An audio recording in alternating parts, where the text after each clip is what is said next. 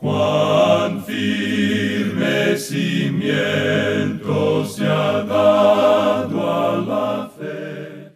A través de la Biblia, un análisis de la Biblia libro por libro que le ayudará a crecer espiritualmente. Estos estudios fueron diseñados por el Dr. J. Vernon McGee. Acompáñenos en este fascinante recorrido a través de la Biblia. La palabra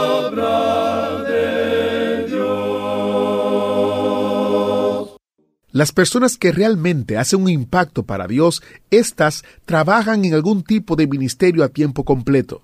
No creo que lo que hago en mi trabajo sea muy importante. ¿Ha oído usted decir a alguien esto alguna vez? Tal vez usted quizás ha pensado así de sí mismo. Quédese con nosotros porque el programa de hoy tiene una palabra alentadora para cualquier persona que cuestiona su importancia dentro del programa de Dios. Bienvenido a través de la Biblia, el programa en el cual conocemos a Dios en su palabra. Soy su anfitrión, Heiel Ortiz. Permítame darle un adelanto de lo que va a escuchar hoy. Nuestro maestro Samuel Montoya nos da un reto hoy y él nos dice, muchos hijos de Dios en nuestros días creen que su servicio no sea importante. Dios no le recompensará a usted según la cantidad de trabajo que haya hecho, sino según la manera en que haya sido fiel en hacer lo que Él le ha mandado que haga. Si usted está llevando esa estaca de la tienda de la parte nordeste, no se olvide de llevarla hoy. El trabajo que el Señor le ha dado es muy importante para su reino. Esas son palabras de gran ánimo, ¿verdad?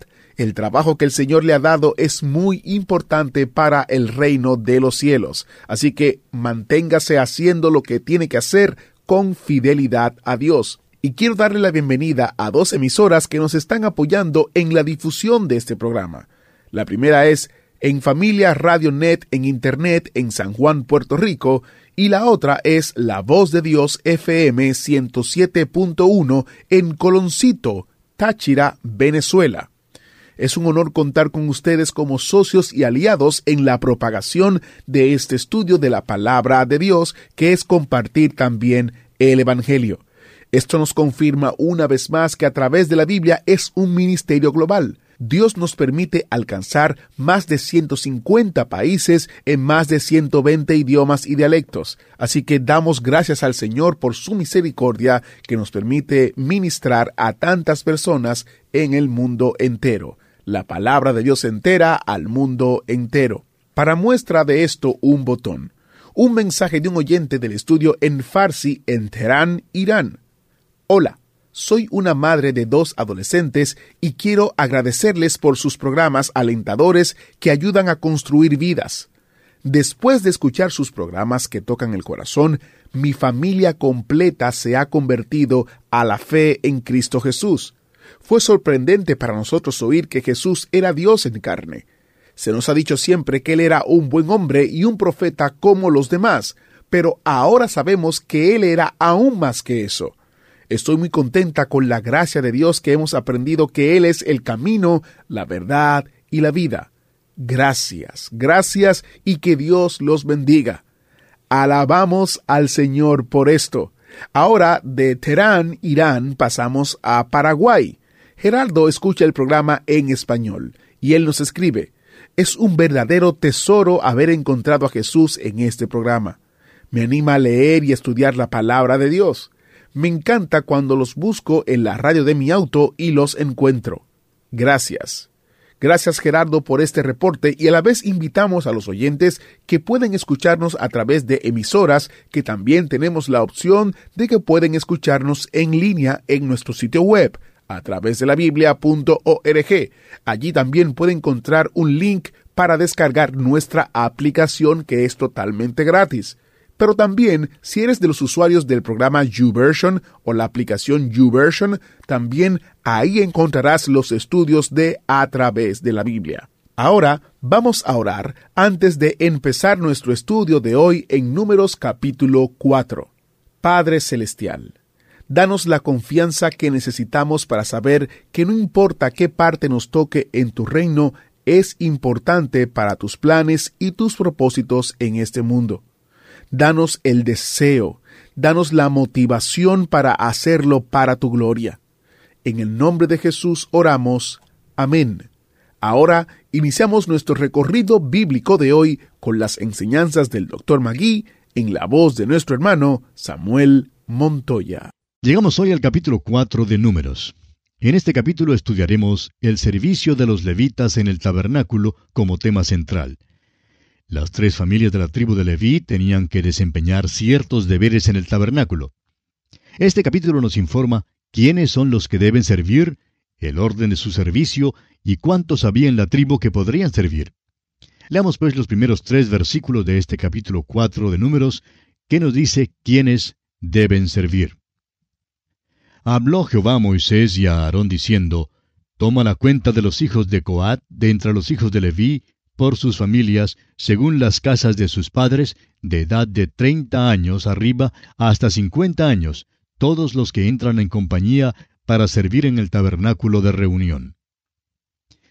La primavera de la vida, los años más productivos en la vida de los levitas, era entre los treinta y los cincuenta años y estos eran precisamente los años durante los cuales debían servir. Ahora los versículos 4 al 6 nos presentan el orden de su servicio. Leamos estos versículos, versículos 4 al 6 de Números capítulo 4.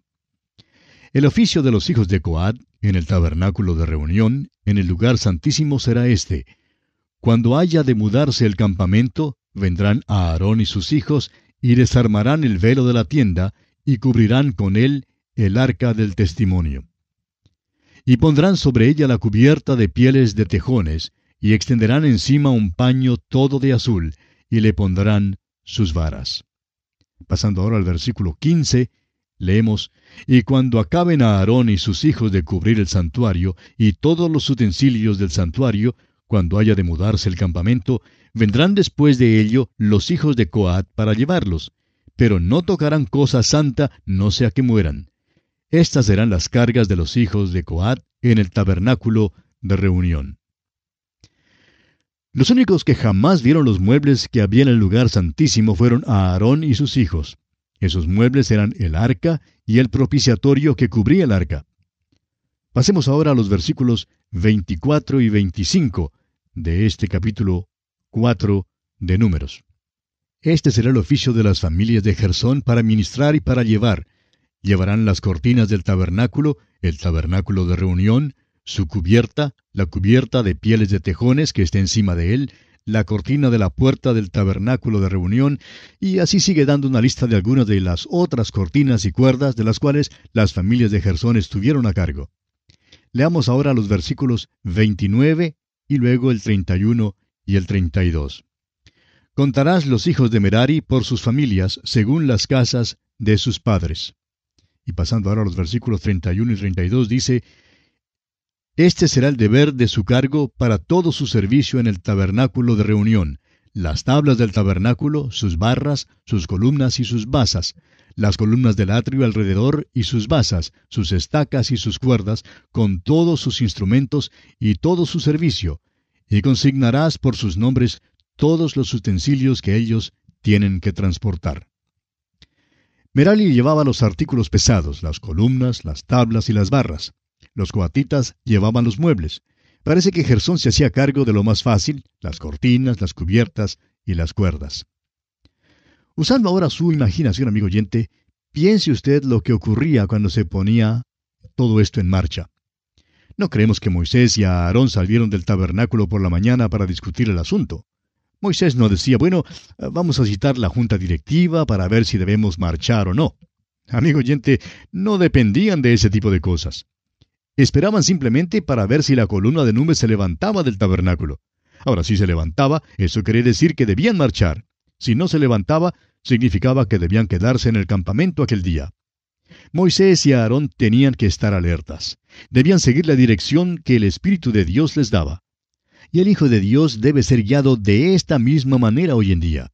No es que veamos una columna visible de nube, sino que somos guiados por el Espíritu de Dios. Como lo dice el apóstol Pablo escribiendo a los Romanos capítulo 8 versículo 14 donde dice, porque todos los que son guiados por el Espíritu de Dios, estos son hijos de Dios. El Espíritu de Dios, amigo oyente, quiere guiar a los que son hijos de Dios. Ahora, cuando la columna de nube se levantaba, enseguida Aarón y sus hijos iban primero al velo. Usted recordará que el arca y el propiciatorio estaban dentro del velo, en el lugar santísimo. Creemos que el arca y el propiciatorio estaban colocados junto al velo, y no junto a la pared de atrás. Y así, cuando el sumo sacerdote entraba en el lugar santísimo, se volvía y miraba hacia el oriente, y luego rociaba la sangre en el propiciatorio. Pero en el día en que debían ponerse en marcha, no entraba más allá del velo. El velo era sostenido por anillos, y en este día el sumo sacerdote debía entrar y tomar el velo y bajarlo. Luego a Aarón y sus hijos dejaban caer el velo sobre el propiciatorio y sobre el arca, y luego los envolvían. Los ponían en tejidos de lino y en otras cubiertas, y finalmente los envolvían con la cortina exterior del tabernáculo. Cuando terminaban de hacer esto, envolvían los otros artefactos del arca. Era solamente después que todos los enseres estuvieran envueltos que permitían entrar a los coatitas. Había astas que encajaban en los anillos de todos los muebles. Los coatitas entraban entonces y levantaban los, ah, muebles por medio de estas astas y los llevaban afuera. Los sacerdotes que llevaban el arca iban adelante y esperaban que la columna de nube los guiara. Veremos el orden de su marcha en otro estudio más adelante. Ahora por la noche, cuando llegaban a un nuevo campamento, cada hombre sabía lo que le correspondía hacer. Cada uno llevaba la parte particular del tabernáculo que le correspondía durante la marcha. Cuando acampaban, lo primero que hacían era colocar el arca en su lugar. Luego todo el campamento era arreglado según donde fuese puesta el arca. Los coatitas que llevaban los otros muebles los colocaban en relación al arca y luego el tabernáculo era armado alrededor de ellos. En otras palabras, se ponían primero los muebles. Ahora, esa no es la manera como nosotros construimos las casas hoy en día. Pero recuerde que esto estaba diseñado para una marcha y por eso todo tenía que ser plegable y portátil. Colocaban los muebles primero y luego ponían el tabernáculo alrededor de ellos. Cada hombre tenía su tarea específica que llevar a cabo. Opinamos que el campamento se instalaba con bastante rapidez. Creemos que después de unos 15 minutos más o menos de haberse detenido y colocado el arca en su lugar, ya estaría el tabernáculo completamente armado. Resumiendo pues, tenemos que cuando Israel llegaba al lugar donde debía acampar, lo primero que se hacía era poner el arca en su lugar. Luego venían los coatitas, quienes traían los muebles y los colocaban. En el momento en que los colocaban, Merari llegaba con las tablas, las barras, y desempeñaba su parte. Luego Gersón venía con las cortinas. Por último, el sumo sacerdote quitaba el velo y lo colgaba. Qué emoción debe haber sido ver a Israel entrar en el campamento. Después de cuarenta años de práctica, deben haberlo, haberlo hecho muy bien. Ahora, cada hombre tenía su oficio. De la misma manera, amigo oyente, hoy en día, cada cristiano tiene su don y un trabajo específico que Dios quiere que haga. Creemos que Dios nos recompensará según nuestra fidelidad en hacer lo que Él quiere que hagamos. No debemos hacer lo que nos venga en gana hacer, ni lo que creamos que debemos hacer, sino que debemos ejercer los dones que Él nos ha dado. Supongamos, por ejemplo, que la persona encargada de llevar la estaca de la parte noroeste del tabernáculo se cansara de su trabajo. Un día, al meter la estaca, diría, Bah, estoy cansado de hacer esto. Ya van veinte años que llevo esta estaca de la tienda. Vengo por la mañana y la desprendo y la saco del suelo, la pongo sobre mis hombros y la llevo en el vagón junto con la familia. Parece que nadie ve cuánto es lo que yo trabajo. Nadie me recompensa por lo que hago. Moisés nunca me ha llamado a pasar adelante para darme una medalla.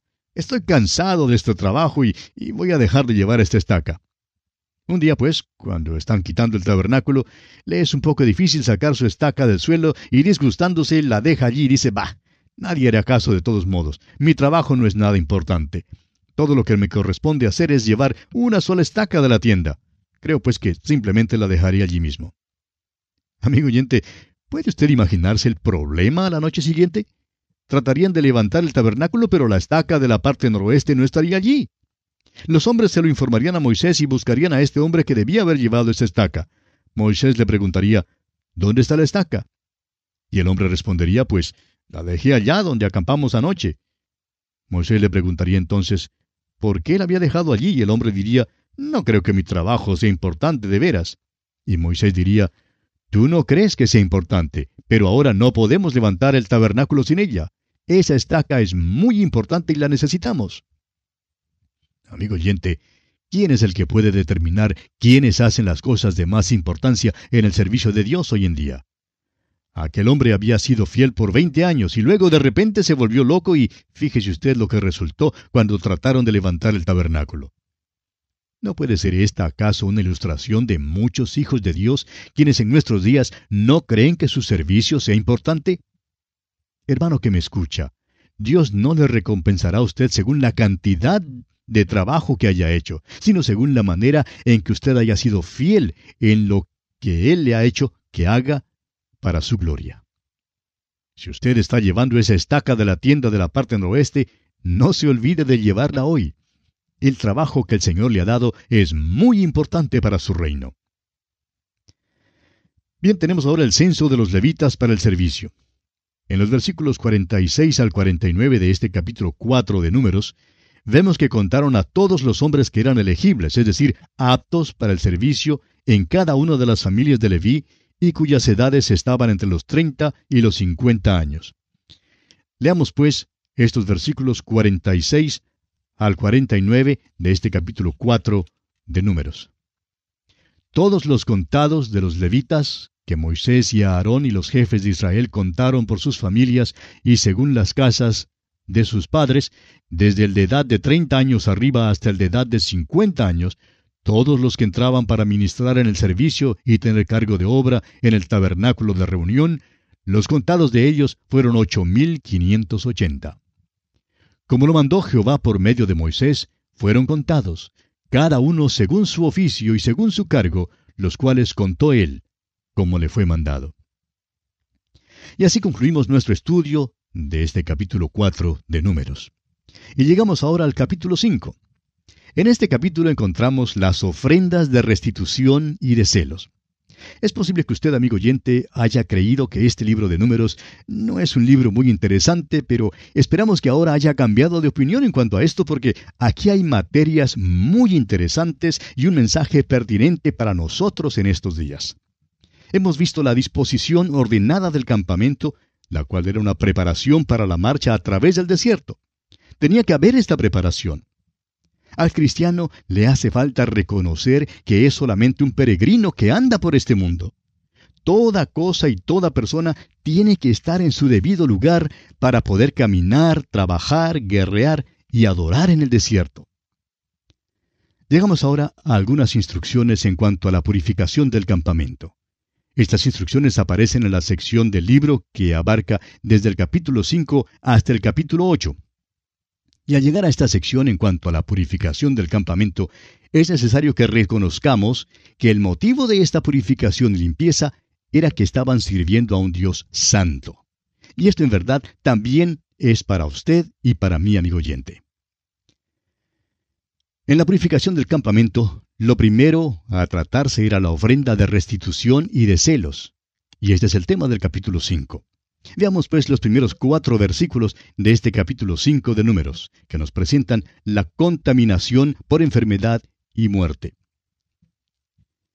Jehová habló a Moisés diciendo, Manda a los hijos de Israel que echen del campamento a todo leproso y a todos los que padecen flujo de semen y a todo contaminado con muerto. Así a hombres como a mujeres echaréis, fuera del campamento los echaréis, para que no contaminen el campamento de aquellos entre los cuales yo habito. Y lo hicieron así los hijos de Israel, y los echaron fuera del campamento, como Jehová dijo a Moisés, así lo hicieron los hijos de Israel. Tenían que echar fuera del campamento al leproso. Eso nos puede parecer algo cruel. Pero amigo oyente, había un propósito muy definido que se cumplía con esto. Existía el peligro de la contaminación y la transmisión de la enfermedad. Y leemos que el campamento no debía ser contaminado porque Dios moraba en medio del campamento. Dios pues mandó que ciertas personas fueran excluidas del campamento. Ahora esta no fue una decisión hecha por algunos que se creían eh, superiores, ni por otros que creían tener algún privilegio espiritual que querían vindicar. La lepra es un tipo del pecado.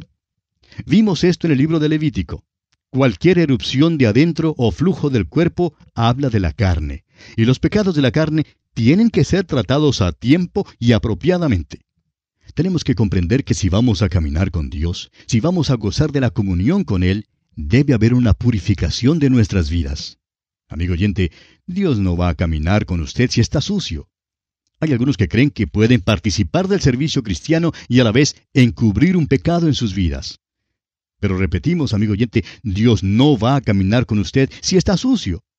Porque Dios no es necio, Dios no es sucio. No nos bendice ni camina con nosotros mientras vivamos en pecado consciente, porque nuestro Dios es fuego consumidor, como lo dice el escritor a los Hebreos en el capítulo 12. Y el salmista dice en el Salmo 89 y versículo 7, Dios temible en la congregación de los santos y formidable sobre todos cuantos están alrededor de él. Creemos que la razón por la cual existe tantos problemas, tantas dificultades, enfermedades y angustia entre los hermanos hoy en día es porque no están dispuestos a tratar debidamente el pecado que se halla en sus vidas. En nuestras iglesias hoy en día parece que cerramos los ojos al pecado que hay en las vidas de nuestros hermanos en Cristo. Pero había ciertas personas que tenían que ser echadas fuera del campamento.